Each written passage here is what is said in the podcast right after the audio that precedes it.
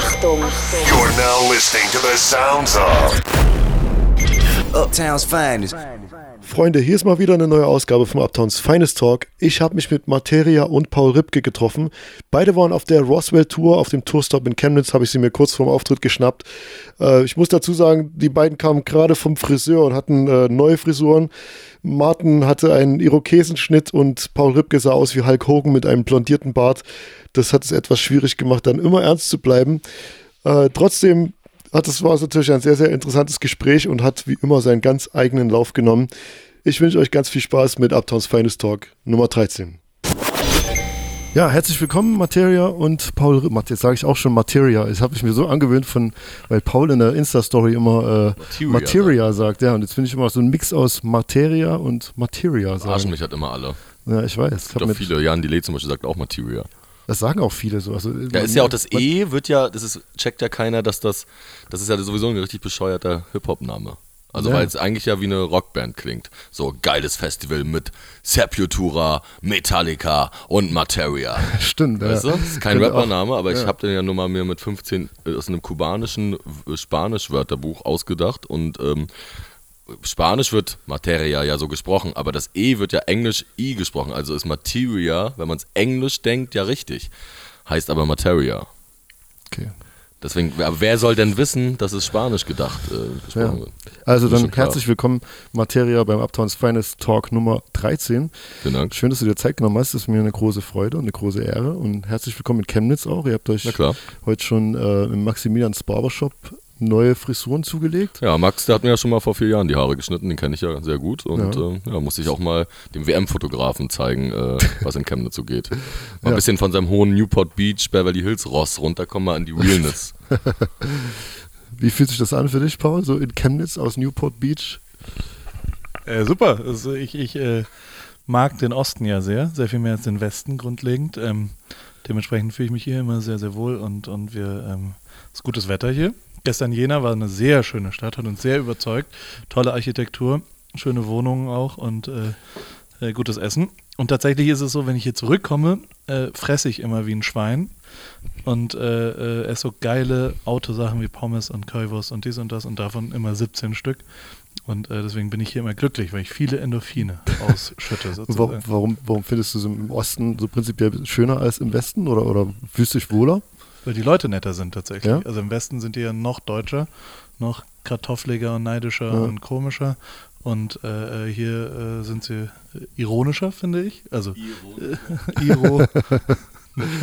und äh, grundlegend nein, also äh, dass da immer noch eine Diskussion drüber gibt, liegt ja nur daran, dass wir ja auch eine Ost-West-Beziehung quasi führen. Stimmt. Und äh, aber tatsächlich habe ich von, von den Ostdeutschen sehr viel mehr gelernt als, äh, glaube ich, eher von mir Westdeutschen. Also meine westdeutschen Tugenden konnte ich ihm nicht andrehen. Insofern ähm, ist es so, dass ich finde es halt immer lustig hier. Das ist ja auch, also was, was hast du gelernt so von, als, an ostdeutschen Tugenden? Oder was ist das? Verbrüderung. Nummer eins. Völlig wahnsinnig, ohne kurzfristiger Denken. Ist auch sowas. Also, dass man nicht, nicht alles immer bausparmäßig Mhm. bis, aber ich muss auf meine Rente mit 75 was auch immer machen, sondern dass man erstmal drauf scheißt. Viel mehr Wahnsinn auch. Also so, so, so komplette, mir ist alles scheißegal. Das finde ich sehr positiv und sehr Mhm. gut. Und ziemlich viel Nacktheit auch. Also die ostdeutschen FKK. Leute in meinem Umfeld machen dann immer so, ah, kannst du mit der Zunge jetzt mal meinen Penis berühren, dann kriegst du 50 Euro. Ah. Und das ist so, das gab es in meinem Leben nicht. Es gab auch übrigens keinen Kekswichsen oder sowas. Oder die Rostocker haben alle zusammen in einem Dachboden gemeinsam onanieren gelernt.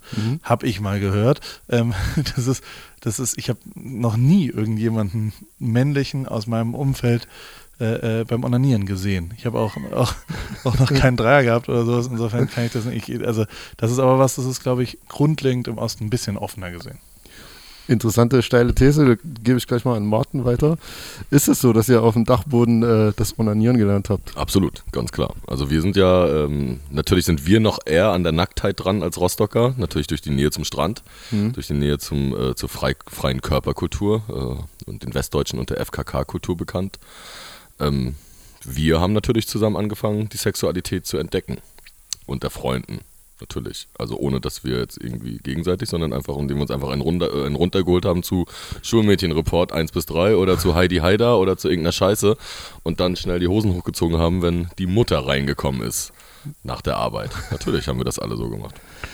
Ja, okay. Ich bin auch Ossi. Also ich habe mit dem Dachboden auf jeden Fall, kann ich auch nichts anfangen. Wer, wer weiß, von wem Wurde mit DJ Nobody's Face zusammen von äh, der Mutter von Nobody's Face erwischt. hast. Ja? Das war ein mieser.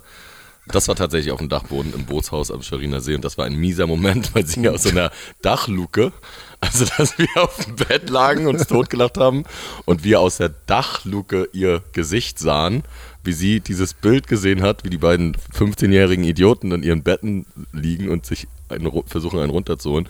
Es war eine sehr komische Stimmung auf jeden Fall am, am Abendbrottisch dann. Aber die schlimmsten war einfach Stille, oder? Ja, aber die, genau, aber die schlimmsten Geschichten, die ich so kenne, was Kekswichsen und so angeht, die höre ich von unserem Tourmanager, der Chemnitzer ist und da ist jetzt auch Chemnitz nicht so weit äh, hinten dran wie Rostock, würde ich mal sagen. Also die Geschichten finde ich noch ekliger und die kann ich mir selbst nicht vorstellen. Das finde ich wirklich eklig.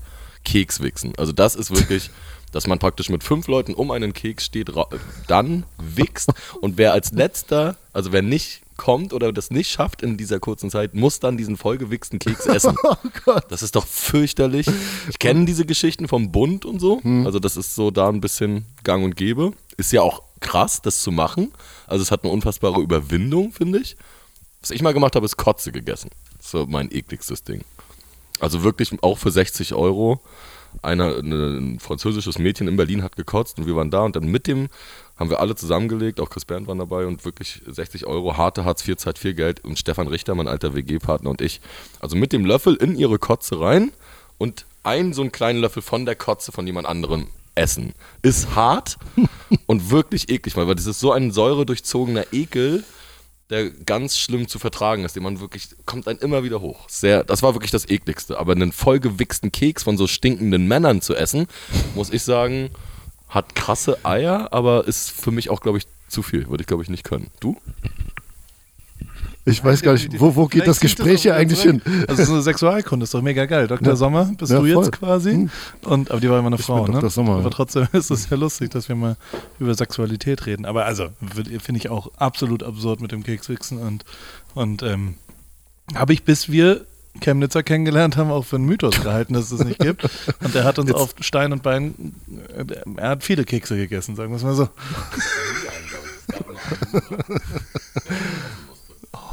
Low. Jetzt sitze ich hier als Chemnitzer und müsste das sozusagen ähm, ja, als Chemnitzer, wie sagt man, Kulturerbe vertreten sozusagen. Ähm, ja, wir sind ein bisschen abgekommen, was ja gut ist eigentlich. Das ist ja immer auch so ein der Ding, Sinn ne? des Also, Podcasts. Wir, waren nicht, wir haben uns nicht so cool genommen. Ich glaube, das ist immer das Ding, wenn man früher schon cool wurde, also das bedeutet Klamotten, so ein Mhm. bisschen cool war, dann war das ja alles nicht mehr cool. Wir waren halt einfach Idioten, sind wir mehr oder weniger immer noch und dadurch macht man dann diesen Schwachsinn. Wenn man sich halt zu cool nimmt und zu früh cool wird, dann äh, kommt man nicht in diese Verpasst Situation, dass man mit seinen Kumpels sich einen runterholt auf einen Film. Und das ist sicherlich das Problem gewesen von Paul Rübke oder von vielen anderen, die dann einfach zu früh schon zu cool waren.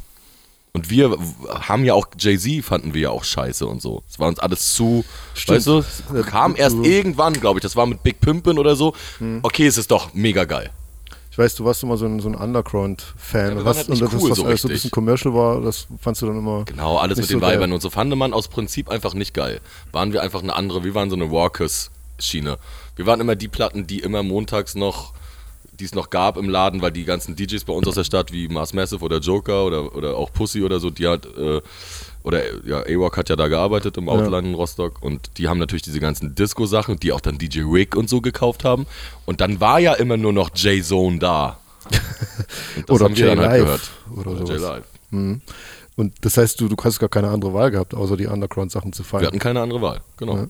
Aber bist du dann nicht auch trotzdem im Club feiern gegangen und hast dann irgendwie die Commercial-Sachen gehört? Oder und du fandst aber Ja, doch? Hm? Großraumdiskotheken fanden wir sehr gut. Also immer. Das war ja auch, das ist ja auch so ein Ossi-Ding. Äh, Wie hieß denn das Ding nochmal in Chemnitz? Starlight? Starlight, ja. Da war, war aber das mal. war relativ spät. Das habe ich also heute gesehen, ja. Aber Ja. das war so, auch Disco, das Disco-Ding war ja cool Mhm. im Osten. Also unsere Großraumwelt war eine schönere Welt als die Clubwelt. In der damaligen Zeit, weil es am meisten Spaß gemacht hat. Mit 15, Mhm. 16, 17 waren Großraumdiskotheken, was Weiber anging, äh, die Das stimmt. Ja, dass man so ein Tablett Bacardi Cola für 10 Mark und so und dieser ganze Scheiß. Das war ja viel, viel aufregender als der coole Hip-Hop-Club, wo man dann auch mal war, aber wo alle sich geil so ernst genommen haben, wo zwei Weiber waren. Das war ja kein, also hast du ja mit 16, 17, 18, Da bist du dann so nerdmäßig, macht das Mhm. dann Spaß. Also über Mucke quatschen, aber Weiber, Naja. was sehr wichtig in der Zeit ist. Im Hip-Hop-Club oder in den dunkleren Clubs waren dann natürlich auch was dann so eine, so eine Salami-Party irgendwie. Absolut. Das, das, das verstehe ich. Ähm, wie habt ihr beiden, weil ihr gerade schon Ost und West, wie habt ihr beiden euch eigentlich kennengelernt? Weil ich habe dir das schon mal im Interview erzählt, aber ich bin mir selber nicht mehr sicher und äh, finde es interessant. Ich habe mal, ich hab mal ein äh, Making-ofs gemacht und, und bescheuerte, ja. Chemnitz ist der Ort, wo wir uns Echt? zuerst kennengelernt Nein. haben. Aber ich habe einen Song von ihm benutzt in einem Making-of von, von, ich glaube, ich habe ein Shooting mit medizinischer Technik gemacht. Mhm. Und da gab es überall so Schweineinnereien, an denen die operiert haben. Also es Mhm. war wirklich ein Operationshersteller, also von den Geräten. Und da lagen überall so Schweineherzen, Schweine, Gehirne, Schweine, was auch immer rum. Und an denen konnte man dann ein bisschen rumoperieren. Und äh, dazu habe ich ein lustiges Making-of und habe keine Ist, was ich einen passenden Song für die Szenerie fand, Mhm. dabei performt sozusagen. Und das hat er damals äh, auf MySpace, glaube ich, dann gepostet und fand das ganz lustig. Und dann haben wir uns irgendwann zum ersten Mal im, auf dem Splash an der Bar. Ich war Aber noch in Chemnitz, bisschen- weil du sagst Chemnitz, dann ja, warst du das war in Chemnitz Okay. Hm. und ich war noch ein bisschen, ich glaube, ich habe FA betreut. Okay. Der im Auftrag, äh, Nike hat mich bezahlt damals und äh, der war der Moderator oder sowas, also nur von den ersten drei Acts jeden Tag, die anderen durfte er nicht, aber ähm, deswegen äh, hatte ich dann immer frei ab 16 Uhr und bin dann in die Bar, hab mich besoffen und da habe ich dann Materia irgendwann kennengelernt und es war Liebe auf den ersten Blick und wir haben äh, äh, Zungenkuss im Sonnenaufgang zu Jägermeister. Hat sehr nach Jägermeister geschmeckt und äh, sind deswegen auch jedes Jahr äh, wieder beim Splash, wobei wir jetzt ein Jahr einmal verpasst haben. Ne? Es gibt ein Jahr, wo wir nicht waren. Ein einziges, also Splash ist natürlich ein, eine riesen gemeinsame Geschichte. Wir machen immer irgendeinen Scheiß. Ich habe auch mein äh, äh, berufliches, äh, die, die Nummer zwei in meinem Leben, also die Nummer eins, ist, ist natürlich äh, für Materia ein äh, Album zum Glück in die Zukunft 2, eine Weltreise zu machen. Und die Nummer zwei war äh, so ein komisches Fußballspiel in Rio. Und auch da bin ich direkt vom Splash hin, also da, da war Martin neben mir, als ich den Anruf gekriegt habe, sei morgen da und da. Und ich so, okay, ich kann nicht mit. Ja, und ich kann nicht zum Splash. Und weil wir dann einen Geheimauftritt machen wollten, ich, DJ Rick, wollte auf Play drücken und Mhm. er äh, rappt dann da. Ähm, und da äh, äh, hat er sofort gesagt, wir gehen zum Splash, das muss möglich sein. Da habe ich so ein Flugzeug gemietet von Chemnitz. Wo wart ihr da? Na, Wart ihr vorher in, äh, ihr wart auf dem Frauenfeld oder sowas ne? und seid dann zum. Splash? Genau, und dann zum Splash. Und das, also so, so, so. Und der Anruf von, von Oliver Bierhoff, dass du jetzt doch fotografieren sollst, das war.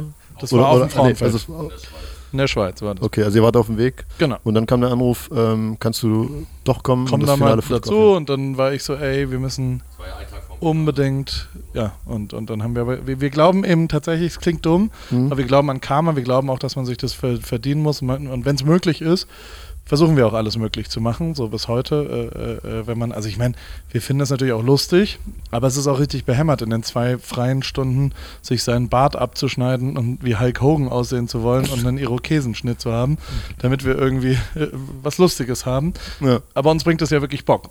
Und das ist auch was, was ich von den Ostdeutschen gelernt habe, ähm, oder natürlich speziell von Martin, dass sich Investment einfach lohnt, dass man sich nicht so viel auf sich selbst gucken. Und also tatsächlich ist es so. Also ich bin in Heidelberg aufgewachsen, da konnte man jederzeit zum Skatepark runter und dann haben da irgendwelche ganz ernsten Hip-Hopper ganz ernsten Hip-Hop betrieben. Also ich will das auch gar nicht haten, aber die Stiebers haben jetzt noch nicht so lustige Sachen gemacht. Die haben jetzt irgendwann dann mal eine Tischtennisparty und das ist dann der Höhepunkt des lustigen Normalseins. Die, haben- die haben sich halt alle immer sehr, sehr ernst genommen. Torch ist jemand, der sich und seine Kunst sehr, sehr ernst nimmt.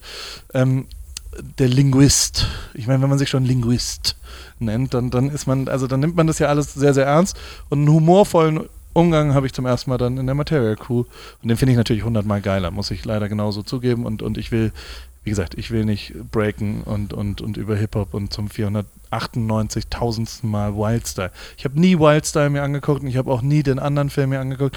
Mir doch scheißegal. Ich finde Hip-Hop interessant und lustig und inspirierend, aber ich will auch lachen. So. Das merkt man euch an, auf jeden Ja, Fall. obwohl ich das natürlich schon ein bisschen anders. Also da sind wir schon noch. Ich glaube, das ist so ein bisschen, das ist ja auch schon die Graffiti-Welt durchgemacht und natürlich waren das schon die Vorbilder von denen in so einer Stadt wie Heidelberg. Jetzt kann man das so sagen, aber ihr habt wahrscheinlich damals auch euch in die Hosen geschissen, wo ihr irgendwie zum ersten Mal die Stiebers oder Torch gesehen habt und du ja auch mit der Schwester von Torch zusammen warst. Also wurde sie wahrscheinlich zum ersten Mal, war er wahrscheinlich auch nicht so. Äh, ne? Aber wir haben ja Hip-Hop auch ernst genommen. Das ja, aber irgendwann natürlich trotzdem mit, musst du Sachen mit Humor nehmen und irgendwann sind halt äh, die ewig selben Gespräche langweilig. Aber Hip-Hop, natürlich haben wir das ernst genommen. Also diese ganze kulturelle Welt, und da bin ich schon sehr anders als Paul, die habe ich schon ernst genommen. Aber ich finde auch Humor ist ja auch irgendwie, sollte mit dabei sein. Und viele Leute, die das eben nicht können, so den Spagat zwischen Humor und Ironie und auch mal irgendwie über Sachen lachen zu können und immer cool aussehen zu wollen, ist halt auch mega ätzend und langweilig und macht einen auch irgendwie. Ist nicht gut, man hat ja nur das eine Leben, soll man auch irgendwie Spaß haben, soll man sich auch wohlfühlen. So. Das Voll. geht tatsächlich mit nicht so, sich immer so ernst nehmen, geht das sehr, sehr gut. Äh, Absolut, kann ich voll nachvollziehen. Es geht auch nicht darum, sich über Hip-Hop lustig zu machen, sondern über sich selbst. Genau. Das zu können, sich über sich selbst lustig zu machen. Aber Ähm. lustig machen wäre wär so das Dümmste auf der Welt, weil das im Endeffekt alles ist, was, was ich jetzt zum Beispiel, Paul ja anders als, als Fotograf oder, oder Mensch, der auch viel in der Sportwelt ist, aber Hip-Hop ist ja nun mal das, wo- was wo ich, ich sagen kann, ich habe dem alles zu verdanken. Mein Leben, mein Job, jeden Cent, den ich kriege, doof gesagt, ist ja, weil ich an diese Musik geglaubt habe, die eigentlich sehr, sehr verschrien war und so. Und deswegen ist Hip-Hop sehr wichtig und ernst und darf man halt auch nicht angreifen. Und deswegen sind wir gegen die. Aber man muss sich selber ein bisschen lockerer nehmen und das ist, macht aber auch, finde ich, die Hip-Hop-Szene hat das so ein bisschen gecheckt. Ich finde, so Ich glaub, ja, das- Popwelt ist richtig, richtig Das, scheiße das war ja am, geworden. am Anfang war es ja auch immer so der Kampf gegen den, gegen den Kommerz und da war man eben, da musste man alles irgendwie sehr ernst Genau. nehmen und das, jetzt hat sich das ja einfach, Hip-Hop ist ja total vielseitig und Voll. da gibt es von ne, A bis Z verschiedene Darstellungsformen. Aber wir sind ein bisschen, also ich fand zwei interessante Sachen, die du angesprochen hast. Der eine, dass du mit der Schwester von Torch zusammen warst. Gibt es da eine Geschichte dazu? Oder also seid ihr dann irgendwie aneinander geraten, Torch und du? Oder? Nee, gar nicht, aber ich habe also ich hab oft mit ihm gefrühstückt. Okay. und das ist halt dann schon auch, wenn man mit so, wenn man mit dem Vater von Hip-Hop Ja. frühstückt, ist das schon auch. Und die sind auch, also der, da, da gab es auch keinen Vater mehr. Also Torch war auch in der Familie so ein bisschen der Vater. Okay. Ähm, also es gibt einen Vater, weiß ich gar nicht, aber der, der hat nicht in der Wohnung gelebt. Und ähm, ey, grundlegend war das, ich meine, ich war da 14 oder so. Mhm. Und, und die war einfach sehr, sehr, die hat, äh, es, es war lustig in der Hauptstraße so drumherum, aber es war auch gleichzeitig so, dass, dass das meiner Hip-Hop-DJ-Karriere, die ich damals äh, betrieben habe, nicht so besonders viel geholfen hat, weil äh, Torch sich überhaupt nicht für den Freund seiner kleinen Schwester interessiert hat, sagen wir es mal so. Und, ähm, aber es war eine lustige Zeit. Wir waren bestimmt anderthalb Jahre zusammen und dann auch mal in den USA zusammen und, und, und äh, verschiedene Aber Sexualität hast du jetzt nicht von ihm irgendwie mit auf den Weg bekommen. Weil Nee, ich weiß, ich, ich, kann mich an eine, eine, erinnern an eine, ein Magazin von Markus Steiger, das Punch-Zeilen-Magazin hieß das, glaube ich. Und da war mal so eine, so eine Karikatur von Torch und da, stand dann Freddy, das bumsfidele Fickferkel. Und das hat sich bei mir irgendwie eingebrannt. Und seitdem, wo wir gerade auch über Kekswichsen und irgendwas geredet haben, äh, dachte ich, du hast da vielleicht auch noch. Ich habe keine Informationen über sein sexuelles Leben und er hat mir auch nicht in meinem sexuellen Leben Okay. geholfen. Ich habe nur äh, äh, ja, die Schwester. Er verkauft ja auch. Aber er verkauft ja auch Penispumpen in seinem 360 Grad Nein, Shop. wirklich? Ja, so als wirklich. Gag oder im Ernst? Nee, Das weiß ich nicht, aber das wurde schon oft. Äh, das kam schon oft ans 360 Tageslicht. Grad Ich auch nicht. Ich war, glaube ich, das einzigste Mal im 360 Grad Shop, als der Link zur Penispumpe Ja, getweetet wurde. Da habe ich, Nee. bin ich dann schon drüber gestolpert. Und was war das zweite, worüber du gestolpert bist? So. Äh, ich glaube, das war dann nochmal die Penispumpe, weil es nochmal jemand gepostet hat. Hm. Ich glaube, das war's schon. Ähm, Nein, das. Ja, und dann bist du ein bisschen, ich nochmal ganz kurz zu dir, Paul, du bist ein bisschen abgekommen von der Geschichte, wo du ähm, dann nach Rio geflogen bist zum WM-Finale, das war 2014? 2014, genau. Ne? Also Genau. wir haben, wir haben ein, Ja, sorry, ey. Ja, ich, ich bin, also ich, ich bin Fußballfan, wenn WM ist und so. Oder nee, ich bin eigentlich mittlerweile schon mehr Fußballfan und gucke viele Sachen, aber ähm, mit Daten weiß ich nicht mehr genau. Also 2014 war das und dann Genau. ähm, ihr, Also seid wir waren noch, ihr, seid, Splash. ihr seid beide noch zum Splash gefahren. genau, wir haben da gespielt. Ich habe auch äh, bei iTunes auf Play gedrückt und habe hinten dran Das war aber so dieses, diese Hey. Überraschungsshow, ne, wo ihr Oh, irgendwie 15 genau, Uhr an irgendeiner Ecke 15 Uhr. gespielt habt und äh, einfach gesagt habt, wir wollen spielen auf Splash, nicht einfach so, Genau. äh, auch wenn wir nicht spielen, wir wollen da sein einfach und irgendwie. genauso war es und danach war einer der wenigen Justin Bieber-mäßigen Momente, weil tatsächlich sehr viele Leute dahin gepilgert sind Mhm. und wir mit so neuen Securities zu einer S-Klasse gebracht worden sind, wo, wo, also die, die mussten uns richtig durchboxen. Es war der Mhm. einzige Moment in meinem Leben, wo ich mich so ein bisschen berühmt gefühlt habe, sozusagen. Das, das, Und davor und während der Show war ich auch ein bisschen aufgeregt, weil ich das mit dem DJ ja gar nicht so richtig noch so betreibe, aber es war okay und wir haben da so, äh, hab vier Bier getrunken, war ein bisschen krank In der S-Klasse waren auch vier eiskalte, perfekte Biere und die ist dann mit 100.000 km/h zu diesem Flughafen da gefahren, wo ich tatsächlich ein Flugzeug gemietet habe, was ich auch bezahlt Also gechartert. habe, weil gechartert, weil ich um 18.30 Uhr musste ich äh, nach Rio fliegen. Mhm. Da ging das Flugzeug und der erste Moment, wo wir auf dem Splash, die Tore sind um 14 Uhr aufgegangen, wir durften erst um 14.30 Uhr da spielen und das war nicht anders lösbar als mit einem Privatflugzeug. Mhm. Auch Justin Bieber, ich habe mir wirklich, also ich dachte jetzt, jetzt explodiert mein Instagram, weil ich so saugeile Privatjet-Fotos und dann steht mindestens Paul Ripke auf so einer Bodenmatte, wo ich so rauskam. Das war eine Cessna mit Mhm. zwei sehr übergewichtigen äh, Typen hier aus Chemnitz, die, die Piloten, die waren sehr nett. Aber das, also das war so weit entfernt von irgendwas Coolem. Das war wie so ein Privatflugzeug, was, ne? Und das Catering war so eine, so eine Kühlbox, so eine hellblaue Kühlbox, Wo drei Köstritzer drin waren. so war das. So, und dann sa saß man da so hinten drin ich, ich, der startet weg, das war dann klar, okay, jetzt haben wir es irgendwie geschafft. Das war wirklich, es war wirklich ein Ritt. Wir sind da davor, also völliger Wahnsinn, mehr oder weniger, ich habe zwei Tage nicht gepennt davor, weil wir sehr intensiv äh, dann durchgefahren sind, damit wir das alles geschafft haben. Hatte das, hatte schon fünf Bier drin, habe das sechste Bier mir so, ich lehne mich so wirklich zurück und nehme mir das Köstritzer raus, was ich überhaupt nicht mag, ein Schwarzbier, trink so die ersten drei Schlücke und merke dann, ich muss pissen. So, merkt dann, das, ist, das Flugzeug ist wirklich so groß wie, wie unsere Couch hier. Natürlich ist da kein Klo, gar nichts. Flug geht aber auch nur eine Stunde 20 oder sowas. Aber ich habe ab Flugminute 7 musste ich unfassbar pinkeln. Und das aber dann kombiniert mit Bier. Also wenn du so, so also bei mir mein komischer Körper, der ja wirklich nicht ganz normal ist, der hat so einen Moment, wenn ich Bier trinke, gibt es einen Moment, ab dem ich pissen muss und dann muss ich aber auch richtig krass pissen. Also dann kommt alles raus sozusagen. Das ist nicht so ein Das geht das mir- ist nicht geht mir relativ, ähnlich. sondern es ist so eine Kurve, ich kann mich auffüllen und dann geht's los. Und den hatte ich da er erreicht und habe dann so eine Wolwig-Flasche, hat dann der andere weggetrunken. Dann habe ich äh, äh, versucht, in krassen Turbulenzen in so einer Liegeposition in eine Wolwig-Flasche zu pissen. A, war die zu wenig, weil so viel Bierflüssigkeit war. B, alles, ich, wie ein kleiner, ich hatte einen kreisrunden Pissfleck um mich herum, war alles so, so voller, es hat gestunken wie Sau. Und ich saß so da und war so, Alter, ich fliege jetzt nach Rio gerade und hab ein, Was machst du hier? Hab ein T-Shirt, wo Masi fucking Moto draufsteht und hab mich voll gepisst. so, hey, hat nur noch ein Bart von von äh, von, von Eigentlich Hulk das- Hogan das, gefehlt. Das, das Kotzen macht durstig. Kotzen, Kotzen Oh, macht durstig, ja. das wäre besser gewesen. So. Dann hatte ich aber eine gute Idee und das, da bin ich immer noch stolz drauf, weil es kann ja, also äh, äh, falls jugendliche Leute hier zuhören, die Karrieretipps hier herausfiltern wollen, immer aus der vorhergegebenen Sache kann man immer einen Win machen. Habe ich auch von den Ostdeutschen gelernt, dass die immer alles umgedreht bekommen haben, was irgendwie, also Materia und ich, ich glaube, es gibt ein paar Leute in Deutschland, die denken, dass wir uns gute Sachen ausdenken. Es, es ist immer in der Sekunde, in der es passiert. Also wir sind ganz, ganz schlechte Planer, aber ich glaube, ganz okaye äh, äh, äh, intuitive Menschen, die dann die, denen gute Sachen in der Sekunde dann einfallen. Und äh, genauso war es da dann auch, dass ich halt, ich habe, es war noch ein Köstritzer über, habe das so genommen und habe es dann so ganz schlecht so, oh, hab's mir so aufs Bier und hab's dann komplett um mich herumgeschüttet. So, das war die einzige Möglichkeit, weil die machen dir ja dann die Tür auf und dann musst du Ja. da raussteigen aus dieser Cessna. Und ich so, ey, äh, das war der einzige und äh, ich, also eine, ein, was fürs Leben und was man vielleicht irgendwann nochmal brauchen kann.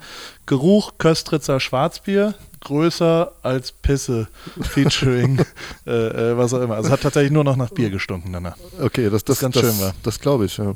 Und dann habe ich das Zeug Also- genommen, um die abzuschließen, bin in den Hugo Boss Store gegangen mit einem Foto äh, äh, vom Halbfinale und habe gesagt, ich will ungefähr so aussehen wie das und habe äh, in der Plastiktüte das vollgepisste Zeug im Hugo Boss Store in der Umkleide liegen lassen und bin rausgegangen in einem Funktionärsoutfit sozusagen. Aber, und dann hört es auch auf, ich bin da halt so rumscharwenzelt, weil der scheiß Hugo Boss da war hinter der Eincheckhalle, ja. Und ich habe die alle schon gesehen und bin da so ganz hinten rum und ich hatte es fast geschafft und war wirklich, der Hugo Boss da war elf Meter weg von mir. Und dann kam Johannes B. Kerner, den ich irgendwie drei Wochen davor irgendwo fotografiert habe und sagt so, hey, hi, Paul, bist du auch dabei? Und ich habe nach Pisse gestunken und war wie ein Penner da mit einem Masi fucking Moto-T-Shirt. und so, Ja, ich muss kurz, ich gehe immer noch, äh, ja, Jo- Johannes, wir sehen uns später. Es war so peinlich. Hast du ihn umarmt? Reue da, ja klar, innig. Ich bin auf ihn draufgesprungen. So, das war meine Geschichte vom Splash nach Rio. Wie, lang, wie lange bist du da eigentlich geflogen? Da fliegt man doch, äh, wie lange? Zwölf Stunden? Nach Rio dann? Hm? Ja, zwölf Stunden oder so, über Nacht. Okay. Ja. dann hab, weiß ich noch, dass wir dann auf Splash geguckt haben, weil da war das Finale. Und dann haben wir, ey, guck mal, da ist doch der Ripke rennt damit rum. Ey, krass, krass. Und, und ähm, ich weiß, die Geschichte hast du auch schon ein paar Mal erzählt und Ja. ich habe es auch schon ein paar Mal gehört, aber das war ja auch nicht normal, dass du dann da ähm, auf dem Rasen warst. Ja, Also, aber der, der, das hat halt manchmal Glück. Man kann manchmal, ich habe viel gelernt auf, auf, auf Materias Bühnen und auf den Toten Hosen Bühnen, wie du man hast es auch einfach mal, gemacht. wie man ne? auch Also mal es war ohne, ohne Pass irgendwo hinkommt und das konnte man dann da anwenden und das, das ähm, ja, da hat Hip-Hop geholfen, muss ich sagen, dass man nicht so normal war sozusagen, dass ich gar nicht verstanden habe, was da passiert und einfach irgendeinen Quatsch gemacht habe. Aber das ja ausführlich erzählt auf, auf anderen Plattformen. Das, Das würde stimmt. jetzt zwei Stunden dauern und wir wollen ja, Ja. noch was von Material aber es ist halt haben. immer wieder faszinierend, ne, wenn man das, wenn man Mit noch erzählt, hat, weil die auch so Hip-Hop-mäßig ist. Die Cristiano Ronaldo. Ach so, die Dings, ja. Wir waren, finde ich, immer noch eine gute Geschichte. Äh, Müsst ihr jetzt da draußen entscheiden, ob das ist. Es hat Schreibt's mal in die Kommis. Ja, schreibt in die Kommentare, liked und lasst uns ein Abo da. Mhm. Wir haben mal von Nike einen Anruf bekommen, dass Cristiano Ronaldo eine neue Kollektion launcht. Und diese neue Mhm. Kollektion war inspiriert von Musik, äh, was auch immer, wahrscheinlich hat sich das irgendwer ausgedacht. Dazu hat er einen Song mit irgendeinem portugiesischen Musiker aufgenommen und dann gab es halt so einen Song und die Videos waren alle in so einem Studio und es war so die Collection, die so urban ist, weil sie zur Musik was zu tun hat. Bla bla. Nike hat dann weltweit, ich würde sagen, ich glaube 80 Influencer-Teams eingeladen von allen Ländern, also von Südafrika über Japan, über China, Australien, also wirklich die ganze Welt, Südamerika, äh, Nordamerika, Europa, bla bla. Und genau zwei Leute, die ähm, Musiker waren dazu, weil die irgendwie dann so wollten. Und, und alle Journalisten sind dann auch in so ein, in so Studio, in die Red Bull Studios, glaube ich, in Madrid gegangen und durften dann, da durfte halt einer mal Schlagzeug spielen und der andere mal "Ah" sagen und dann haben die das gesampelt und haben irgendwie denen dann einen Song gemacht für ihr Ding. Und äh, Martin hat dann auch irgendwie so aus Gag einen Remix zu Lila Wolken oder irgendeinen Quatsch gemacht und dann haben wir da irgendwas, was ganz lustig war, es war so ein Rugger-Remix. Alles gut. Am nächsten Tag war dann der Launch der Kollektion und wir gehen da hin und es war wirklich, es war eine Pressekonferenz mit 300 Leuten im Publikum und es war alles, was auch immer. Und, und mir wurde so, und dann kommt Cristiano Ronaldo auf die Bühne und, und erzählt halt, wie das alles war mit Nike und wie toll das alles ist und wie das halt immer so ist, so Sachen. Und ich habe mir aber ziemlich schnell dann den Manager von ihm ge geschnappt, mit dem er reingekommen ist und habe gesagt, yeah, yeah, I'm, I'm the manager of Materia, that's like the, the German biggest rapper over there, that's this guy over here, I can't bring him out right now. Und er nur so, ja, was will dieser Typ jetzt von mir? Aber ja, meinetwegen. Und habe dann so, "Ah, well, we're the first meet and greet over there, was wir nicht waren. Das war nie, also es würde, wurde so, vielleicht seht ihr den dann mal, was auch immer. Cristiano Ronaldo geht runter von der Bühne und da entsteht sehr, sehr, sehr oft so ein awkward Moment, dass man so ein 33 Sekunden nicht weiß, was als nächstes passiert. Voll, also aus Sicht von Cristiano Ronaldo. Niemand kümmert sich so richtig, niemand traut sich was zu sagen. Da stehen überall so Leute, die einen immer noch so angucken. Und da bin ich reingestochen, habe gesagt, hey Cristiano, this is Materia, so I'm filming the whole thing, so you just say hello and, and talk a little bit and we go over to the product. Und dann, dann die Nike-Leute gucken uns schon an, so was, was macht der bärtige Mann da mit dem, mit dem anderen? Wer ist das überhaupt? Ich Niemand wusste auch vor, nur wenn irgendwas. du, wenn du so aussehen würdest wie jetzt gerade Ja, mit dem noch Hulk viel Hogan. Aber gut, dann. Und äh, der, der sehr, sehr, sehr nette Johannes von Nike, den ich wirklich sehr verehre und, und, und ein saucooler Typ ist, ist aber schon so drei, vier Schritte zurückgegangen in dem Moment und hat so, oh Gott, ich will damit nichts zu tun haben, was die zwei Trottel da jetzt verbrechen. Aber, also er hat, hat glaube ich, keinen Ärger gekriegt, insofern war das schon. Aber ähm, äh, dann haben die sich unterhalten. Martin hat ziemlich schnell performt, hat sofort auch gesagt, so, ey, ähm, do you know Hansa Rostock? Und Cristiano Ronaldo, yes, sure, ja, great club und so weiter. Und dann halt irgend so Smalltalk. Ich filme das die ganze Zeit. Nach 30 Sekunden war es eigentlich vorbei und die sagen so, okay, bye und fertig. Ich habe aber noch einen draufgesetzt und habe dann gesagt, äh, ähm, can you now, we need a little bit of, of, of video where you show the product to Materia and, and just, just a little bit of product interaction und so weiter. Und dann trotteln die darüber und gehen zu so einem zu so einem Rack, wo so halt so ein paar Pullis hängen und so und dann fängt Cristiano Ronaldo an, ihm halt so so Martin so zu zeigen, guck mal, das T-Shirt hier und da haben wir so ein so ein Aufnäher haben wir da und Martin so, oh, ein Aufnäher, super, Nice. das ist ja toll. Und während während Cristiano Ronaldo so völlig unbeholfen diese Klamotten da zeigt, von denen er ja auch wahrscheinlich keine Ahnung Hast du hat, mal was gesehen? da jetzt, da war dann ein Patch nur auf dem linken Ellenbogen und Martin so, ah, only, only the, the left one, ah, that's elbow, great. Und so weiter. Und, und die haben sich da so da, und währenddessen hat die Nike PR-Frau, die weltweite, die das alles geleitet hat, hat war auf 180 und hat Martin immer versucht wegzuziehen und hat ihn immer so von hinten in, die, in den Rücken gezwickt und hat ihn immer so weg und Martin hat aber immer so geile Moves gemacht und sich weggedreht und mit so einer kleinen Drehung war er wieder im Bild. Ich film's die ganze Zeit hinter mir 500 Kameras, die es auch alle filmen. Und in dem Moment, dann, dann sage ich, okay, just say goodbye now. Und dann sagen sie sich so Tschüss, als ob sie die besten Freunde seit 100 Jahren sind. Cristiano Ronaldo dreht sich um, geht raus, fliegt weg. Ist, ist weg. Ja? So. Das war der, das war der einzige, mit dem er geredet hat, war mit dem er Martin. geredet hat. Und auf allen Fotos ist Materia drauf. Also wir haben so, ich habe das echt krass gegoogelt danach, weil es gibt so in Japan so Veröffentlichungen von, Mhm. von, der, von irgendwelchen Blogs und bla und überall ist halt Materia drauf und niemand wusste so richtig, der, wer der das? weiße Knilch da ist und warum er da neben Cristiano Ronaldo steht, während die Kollektion erklärt wird. Inzwischen redet äh, Nike auch wieder mit mir. Die waren schon echt sauer. Es war schon auch low für die, weil die halt, die hatten halt so ein paar Sachen erklärt und, und ein paar, also auch Leuten was versprochen, glaube ich. Auch da, man muss halt manchmal machen. Da hast du einfach das Heft in die. Hand genommen. Und Gibt's dann- als Video noch? Kannst du das, ja mal verlinken. Ich dachte, ich hätte mal ein Ähm, Bild von euch beiden gesehen oder irgendwie Ja. erinnere ich mich so die Red Bull Studios in, in Madrid oder krasser- Barcelona oder so. Ein krasses Foto entstanden, was bei Mhm. Nine Gag dann geteilt wurde. Da haben wir nämlich davor beim Real Madrid Borussia Dortmund Spiel hart gesoffen und waren so hart besoffen an diesem Tag auch noch. Also gibt es auf jeden Fall, sollte man sich angucken, irgendwie Paul Rübke Materia in Madrid oder sowas. Dann findet man das Ja. Video. Ja, muss ich auf jeden Fall gucken, weil das, ähm, ja, erinnere ich mich nur so halb daran. Aber jetzt mit der, mit der Hintergrundgeschichte macht es natürlich noch umso mehr Spaß. Hey, Henny. Alles Ey, gut? nobody's face, was geht ab? Ähm, ihn hatte ich ja auch schon äh, bei mir im Klar. Podcast. Ähm, habe ich schon auch eine Stunde gequatscht über dies und das. Ähm, äh, ich glaube eine halbe Stunde, ne? Ja. Du hast aber auch immer viel zu erzählen, Paul. Das ist halt. Eigentlich wären es zwei Interviews gewesen. Ich hätte erst mit Paul reden und mit Martin, mit Materia reden sollen. Ähm, Materia, was, was mich so ein bisschen interessiert, gab es bei dir so einen, so einen Schlüsselmoment, warum du unbedingt Rapper werden wolltest? Ich wollte auf jeden Fall irgendwas machen, also, also Irgendwas mit höchste? Priorität, nee, höchste Priorität war einfach ausschlafen zu können. Das war tatsächlich mein, seitdem ich zwölf bin, dass ich einen Job brauchte, wo ich das kann. Und da habe ich halt mein Leben lang gesucht, gesucht, gesucht, gesucht. Was könnte dieser Job sein? Und irgendwann hat natürlich, äh, also es ist natürlich eine Wunschvorstellung, weil ich einfach früh aufstehen immer scheiße fand. Aber tatsächlich ist das das absolute Glück, dass man irgendwie so lange schlafen kann, dass man nicht morgens um sechs irgendwo hin muss. Das war immer mein, mein großes Ziel. Ja, das habe ich ja geschafft. Also das ist alles, was ich wollte jemals tatsächlich.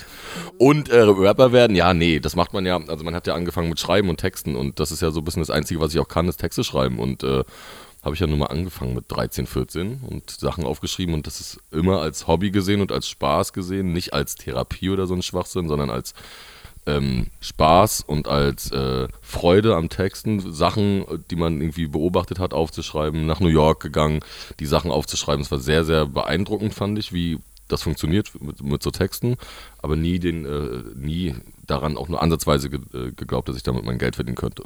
Das habe ich tatsächlich irgendwie irgendwann erst realisiert, wo es wirklich mal so weit war, dass ich gesagt okay, krass. Hätte ich mir nie vorstellen können, dass irgendjemand mir Geld gibt dafür, was ich mache.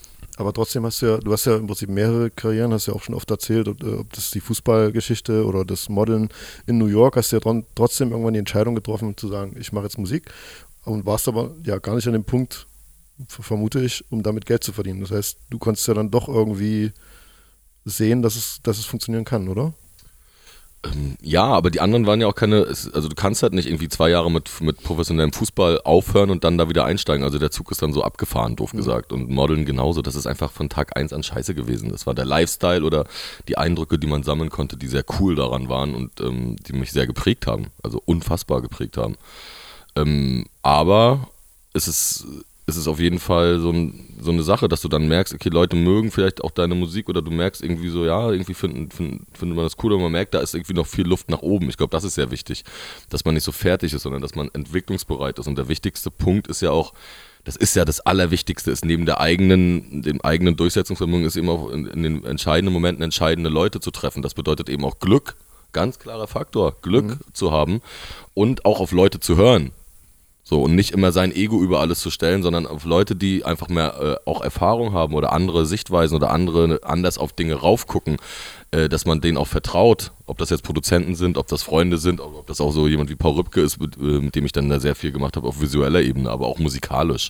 So, ähm, Gab es da konkrete Beispiele, wo du gemerkt hast, krass, wenn ich jetzt höre, darauf höre, was mein A&R sagt oder mein Produzent oder eben Paul, wo du gemerkt hast, äh, das bringt mich weiter?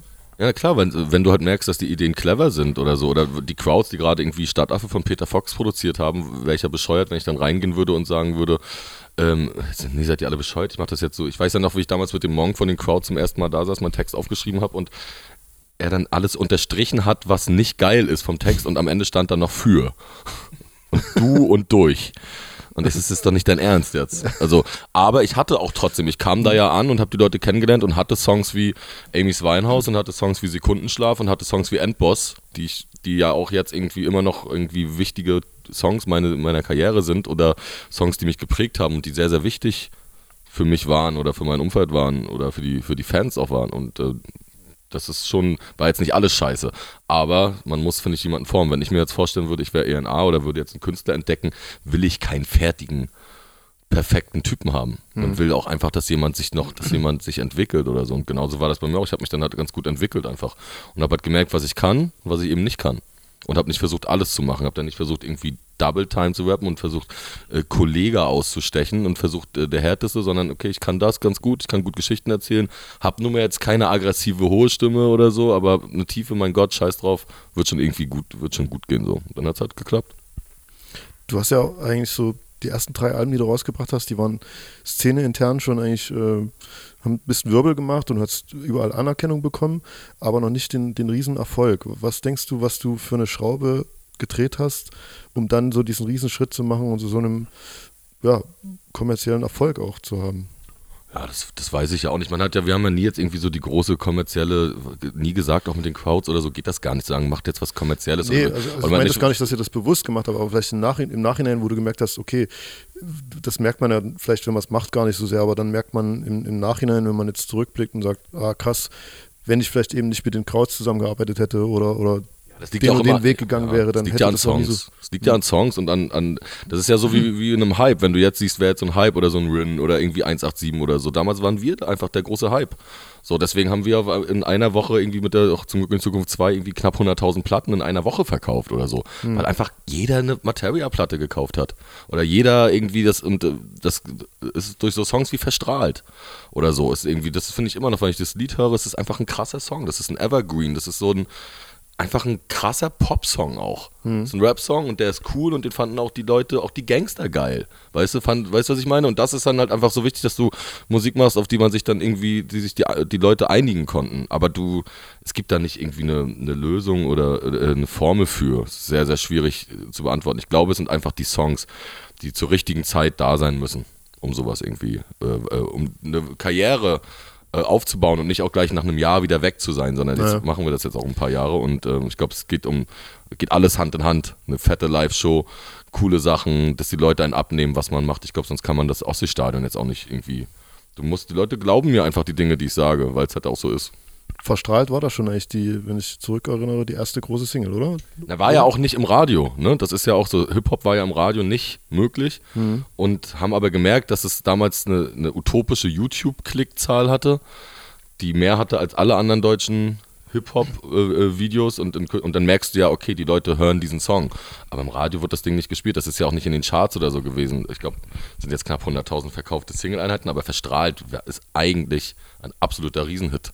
So, also wäre Ja, es klar. gewesen, wenn das Radio damit gespielt hätte. War aber nicht möglich zu dem, zu dem Zeitpunkt. Und dann war das Aber natürlich mega wichtig für mich. Ja, eben, also wenn ich jetzt so rückblicke, dann habe ich auch das Gefühl, dass verstrahlt so der, wie sagt man, so das Eis gebrochen hat in, und, oder die Tür, die Tür geöffnet hat zu einem ganz anderen ähm, Das ist halt nicht nur die Heads das halt hören, sondern dass du Genau. halt einfach genau alles, ich sag ja auch immer, alle Leute, die über 5000 Leute spielen in der Halle, hast du eben, geht gar nicht mit Heads zu füllen, sondern du hast alles ab 5000 sind irgendwie, wie viel? 20 Prozent Hip-Hop-Heads vielleicht, 25. Dann gibt es bei uns immer noch äh, 1000 Marsianer, dann gibt es noch die und dann gibt es einfach auch Leute, die Hits, Hit, die so Lila Wolken-Fans sind oder so, oh, zu dem von Lila Wolken. Natürlich ist das mein größter kommerzieller Erfolg mit Jascha und, und Ruth gewesen. So, und das ist auch der, der große Hit oder so. Aber wir haben auch immer nachgelegt. Oder? Wir haben immer auch Kids war ein dicker Hit oder OMG war ein fetter Hit. Und äh, auf der anderen Seite stehen die Leute oder sind die, sind die, sind die Materia-Fans eben auch für die Platten dankbar. Und die Platten halt zeigen halt immer noch ganz, ganz andere Facetten. Absolut. Und da kommt auch äh, Paul wieder ins Spiel. Das fand ich immer sehr, sehr, sehr, sehr schön. Ihr habt das immer mit vielen Reisen verbunden, ähm, gerade diese Album-Promo. Und ähm, was waren da so die krassesten Reisen oder die, wo, wo was hängen geblieben ist? Sei es jetzt irgendwie auf so einer persönlichen Ebene oder einfach nur auf einer beeindruckenden, ah, das Land war krass, Ebene. Ja, also, der, der, der, also A haben wir wirklich viele, viele, viele Länder gemeinsam bereist. Inzwischen bestimmt 40, würde ich sagen, oder so. 35 bis 40. Insofern da jetzt was rauszunehmen, ist, äh, ist glaube ich, schwierig. Die ne? Weltreise Mhm. war natürlich geil. Der, der, also wirklich, wirklich beeindruckend war so, so der erste Zentralafrika-Moment für mich zumindest, dass so, wenn du da so ganz woanders bist, auch krass war Israel mit, mit, mit der Westbank zusammen und, und verschiedenen, also da so die, die Religionsthemen quasi Mhm. mal zu berühren und, und, und am Ende ist es ja, also für mich, ich bin ja, ich habe nicht je mit der Musik von Martin zu tun gehabt und nie irgendwas mit, mit äh, Texten oder, oder, oder Beats oder sowas, aber trotzdem ist es ja auch ein gemeinsames Leben, was dann da verarbeitet wird. Also so, es gibt immer wieder Songs, die Martin dann schreibt, wenn wir äh, uns Wale angucken auf Island oder wo auch immer wir sind, dann gibt es danach halt einen Wahlsong irgendwo.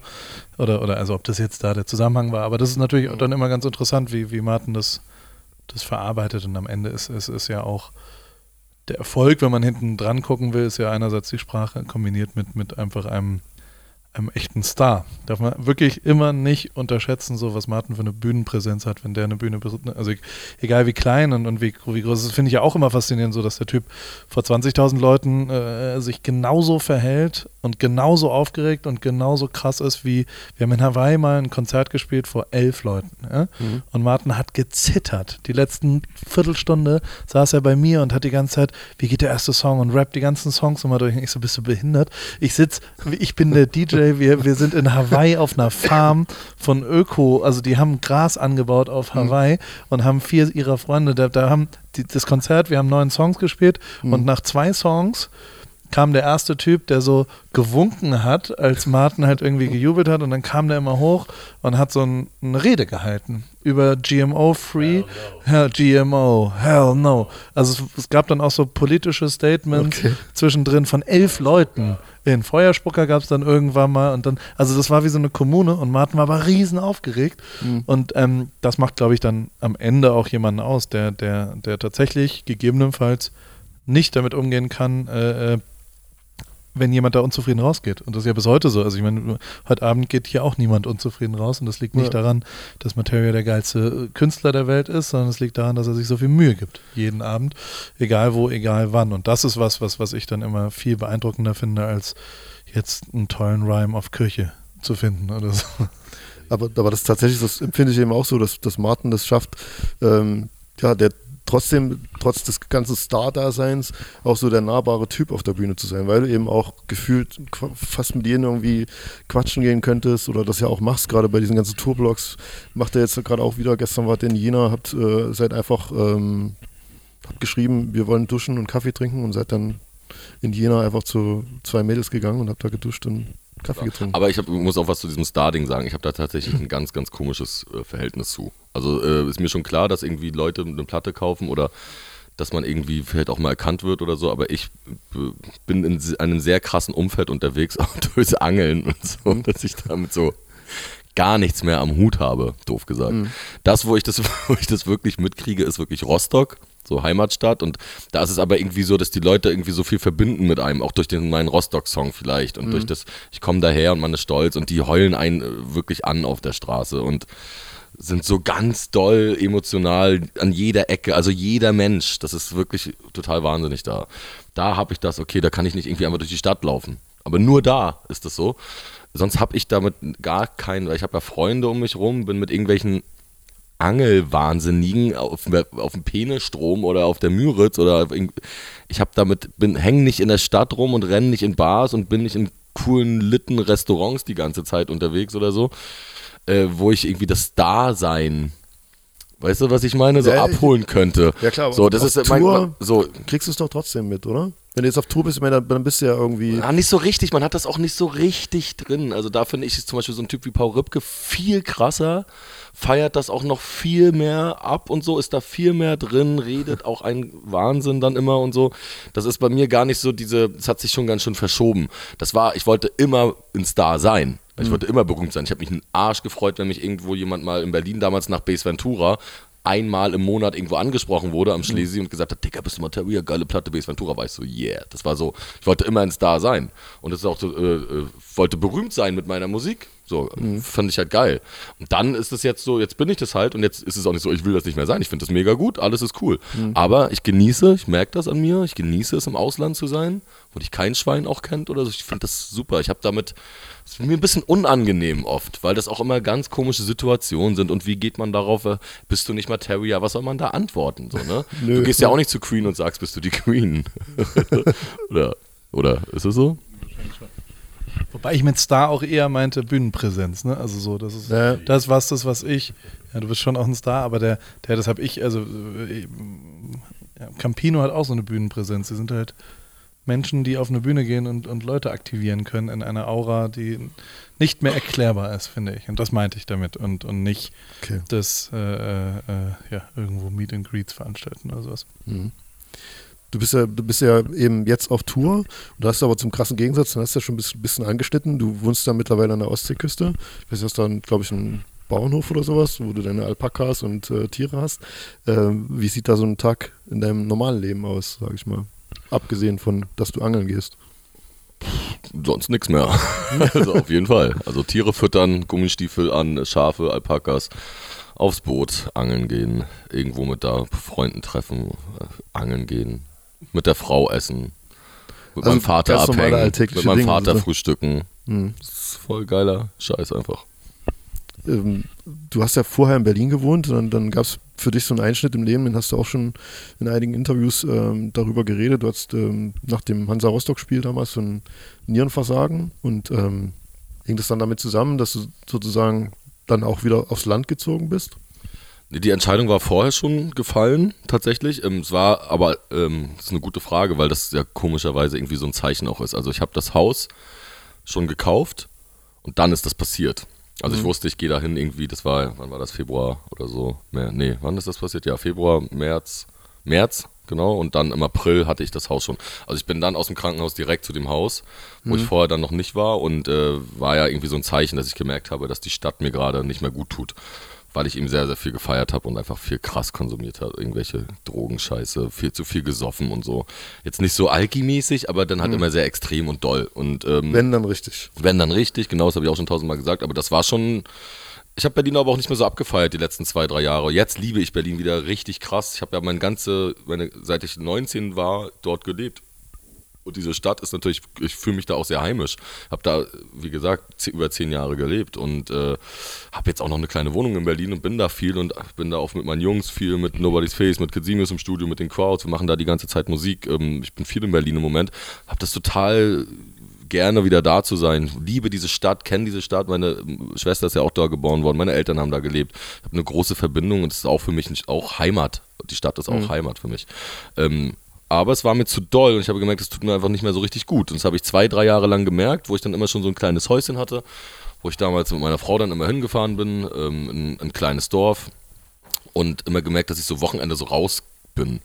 Und dann merkst du schon so, ey, das ist irgendwie, äh, find, fand ich das geiler. Ich wollte, so einen Be Naturbezug fand ich einfach immer geil. Habe ich auch ein bisschen auch Paul, äh, Paul zu verdanken, weil wir halt viele so Sachen gemacht haben. Wir haben uns viele Natursachen angeguckt. Wir hatten immer so ein, so ein Ding zwischen der krassen urbanen Stadt und, ähm, und einem krassen Naturerlebnis. Irgendwo in Rio rumrennen und da in Alaska über einen Gletscher fliegen. Und ich habe dann gemerkt, wie krass geil das ist tatsächlich. Wie schön, wie beeindruckend das ist und dass man jeden Tag sowas sehen kann und das immer wieder krass findet.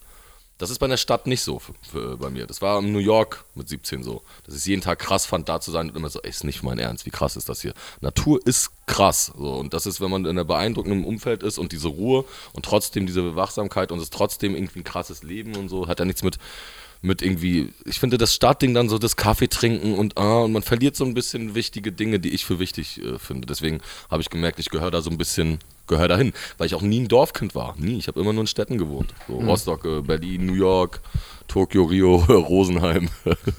und ähm, deswegen finde ich das ganz geil, mal diese Welt zu sehen, wo jeder eine Knarre hat, wo man noch frisches Wildschwein essen kann, äh, wenn man mal Fleisch isst. ähm, wo, wie das da so ist auf dem Dorf. Es ist halt real. Das ist wirklich verrückt, wie einfach die Dinge sind. Ich mag die Einfachheit von so einem Stammtisch und da und der Maibaum und der ganze Scheiß. Das ist schon ganz geil.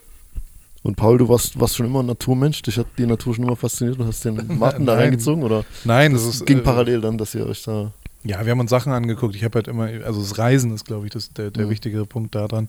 Und, und aber natürlich ist es ist eine gewisse Faszination von, also ich bin in Heidelberg aufgewachsen, bin viel Ski gefahren, so die Berge haben natürlich immer was gehabt, was, glaube ich, ein ähnliches Gefühl wie jetzt äh, am, am Meerleben auch hat. Und, und nichtsdestotrotz ist aber so, dass, dass äh, äh, ich einfach, also ich glaube, dass man, dass man genau durch sowas, also ich persönlich glaube, dass äh, äh, das Leben sich, mein Leben sich äh, aufteilt in reagieren und agieren. Und ich reagiere, ich merke immer, wenn ich zu viel reagiere, wenn ich nur noch antworte, wenn ich nur noch versuche, dem gerecht zu werden, was mir hingelegt wird, dann, dann äh, werde ich schlechter in dem, was ich tue. Einfach in dem, äh, ob das eine Beziehung ist, ob das ein Job ist, ob das was auch immer ist.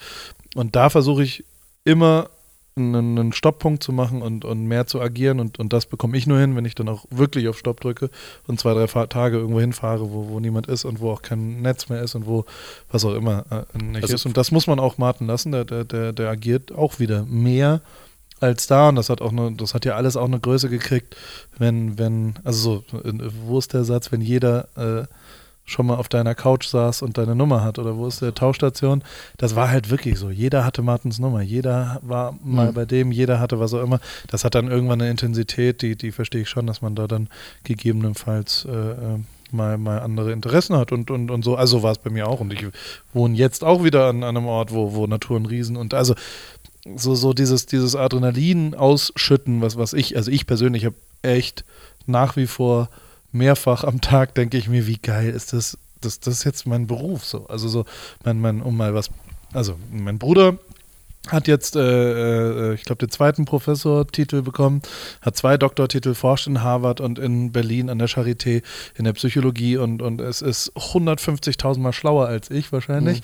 Und, ähm, äh, und mein Beruf ist, sich eine Hulk Hogan Bart zu machen in Chemnitz. Und das ist lustig. Und, und, und jeder geht ja so seinen Weg, aber der ist ja sehr unterschiedlich, sage ich mal so, wie behämmert ich da durch die Gegend finde, aber ich finde es auch geil. Also so vor fünf Tagen stand ich mit einem Schottenrock bei einem Rugby-Spiel auf dem Spielfeld neben den deren größten Moment und dachte mir so, das ist doch nicht mein Ernst, das kann doch nicht. Aber es ist auch ein bisschen lustig alles und es ist auch mega geil und ich finde es also und, und das ist das ist schon auch also es ist ja auch, weil du gestern angesprochen hast, wir gehen dann nach Jena, es ist doch auch mega geil, wenn jemand so saunett uns aufnimmt und einfach, die haben ja wirklich dann Kaffee gekocht und waren, haben sich tierisch gefreut und es war auch gar nicht so, wir müssen jetzt 10.000 Fotos machen und, und allen erzählen oder sowas, sondern wir saßen da mit einem Kaffee und dann durften sie sich einen Song wünschen, den Martin dann da gerappt hat und dann sitzt man zu viert an einem WG-Tisch, wo ein Plakat an der Wand ist, was, das war ein Grease-Film von Cinemax, ein Plakat, Okay. weil sonst die Wand leer gewesen wäre. Ja, und dann haben wir gefragt, warum hängt das Plakat da?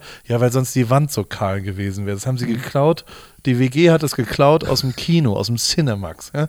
Und, hat's da sitzen wir und rappen. Und das war einfach das, also da, wer, wer sich da nicht freut, der hat die Kontrolle über sein Leben verloren. Insofern ist es ist, es ist halt auch geil, wie, wie, also wenn wir zu zweit unterwegs sind, ist es auch saulustig, irgendeinen Scheiß zu machen und, und dementsprechend, das kann man ja schon gestalten.